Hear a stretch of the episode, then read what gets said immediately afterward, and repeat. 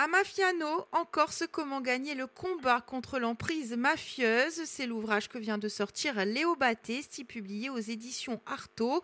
L'ex-dirigeant du FLNC, aujourd'hui engagé dans le collectif à Mafiano à Itaillé, est notre invité aujourd'hui. RCF Courtica, Laetitia Pietri.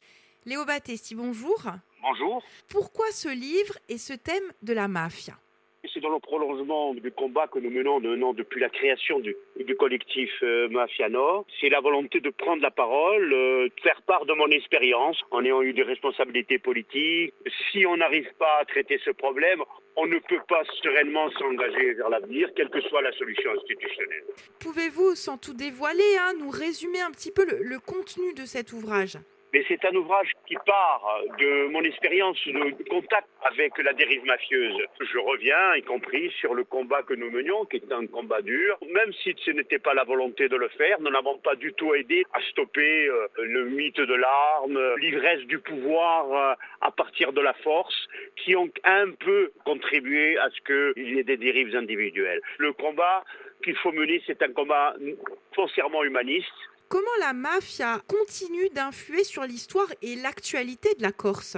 Il y a malheureusement une tradition mafieuse en Corse parce qu'elle se confond toujours avec le pouvoir politique. Ça a été plutôt un produit d'exportation, la mafia, avec des grandes bandes, en particulier celle de la brise de mer, qui a régné au niveau international. Vous avez eu des, porosités politiques, en particulier avec certaines forces politiques françaises qui se servaient des, voyous, mais souvent aussi, on l'a vu dans, dans des affaires sinistres comme l'affaire de l'assassinat euh, d'un militant nationaliste en 84, Gerson, qu'il y a eu euh, carrément des barbouzes qui sont montés sur le terrain et c'était des voyous qui étaient proches justement de, ce plan donc, de Jean G. Colonne. Comment se délivrer et est-ce possible de cette emprise en Corse?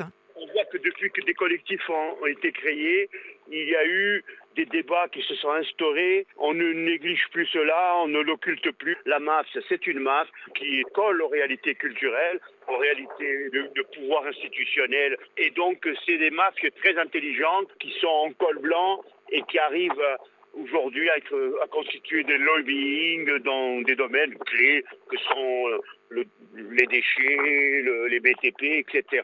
La réponse donc, comment s'en délivrer La réponse citoyenne. Si le pouvoir avait pris ses responsabilités, les pouvoirs régaliens, ça se serait su depuis des années, parce que quand on voit le, laxisme qu'il y a eu en matière d'urbanisme, c'est tout dire. La plupart du temps, les politiques, c'était pour qu'il y ait le moins de vagues en Corse et, et on protégeait des intérêts sur place qui souvent étaient plus ou moins imbriqués avec le système mafieux. Aujourd'hui, ce n'est plus possible parce qu'il y a un travail de lanceur d'alerte qui a été lancé, qui correspond à une bonne réalité et qui suscite aussi des interrogations de plus en plus nombreuses, y compris de la part de politiques qui deviennent de plus en plus efficaces et rigoureux dans la gestion qu'il avoir du dossier. Donc je suis optimiste. C'est vrai que ça ne va pas se faire comme ça, mais on est sur la bonne voie et je pense que la prochaine session de l'Assemblée de Corse qui se traite de la mafia avec des décisions montrera qu'il y a une volonté aujourd'hui de la société corse d'aller plus loin.